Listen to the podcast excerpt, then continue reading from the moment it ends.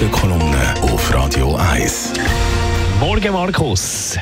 Guten Morgen miteinander. Ein paar Gedanken zu der Abstimmung zur 13. AV-Rente. Genau. Bald stimmen wir über die jährliche 13. AHV-Renten ab. Nach jüngsten Umfrage würde die Initiative angenommen. Auf den, ersten, auf den ersten Blick tönt sie sympathisch und solidarisch, aber genau betrachtet ist das Gegenteil der Fall. Die Initiative sagt kein Wort dazu, wie die geplante Rentenerhöhung finanziert werden soll. Doch es ist vollkommen klar, wer am Ende zahlt.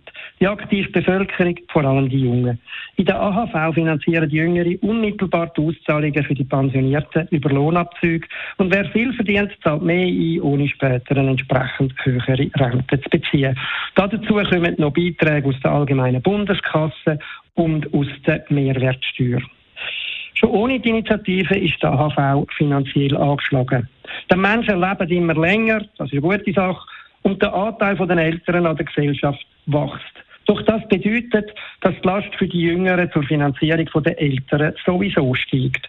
Mit der Initiative entstehen aber schon im ersten Jahr mit der Einführung Mehrkosten von mehr als 4 Milliarden Franken. Nachher steigen sie rasch weiter. Es, es, braucht entweder neue Finanzierungsquellen oder ein höheres Rentenalter, um die massiven Mehrkosten zu bewältigen. Für eine zusätzliche Finanzierung kommt eine Erhöhung von der Mehrwertsteuer oder höhere Lohnabzüge in Frage.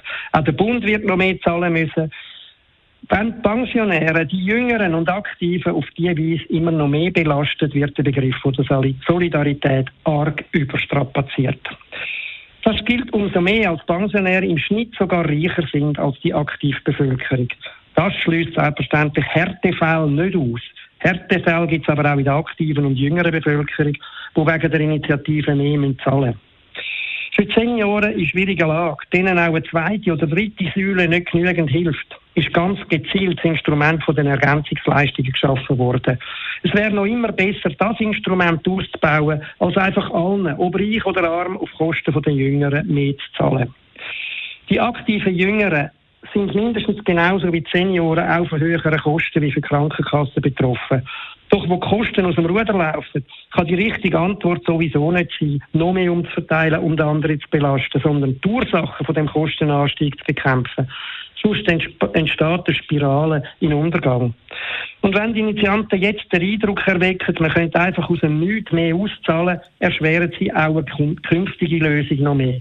Für ein späteres Rentenalter, also dass die Leute später pensioniert werden, werden sich Gewerkschaften wohl kaum einsetzen. Obwohl das die einzig vernünftige Lösung auch angesichts von einer deutlich längeren Lebensdauer wäre.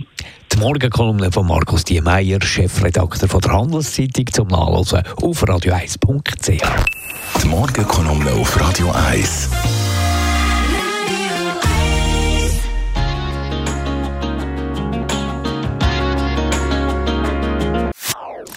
Das ist ein Radio 1 Podcast. Mehr Informationen auf radio1.ch.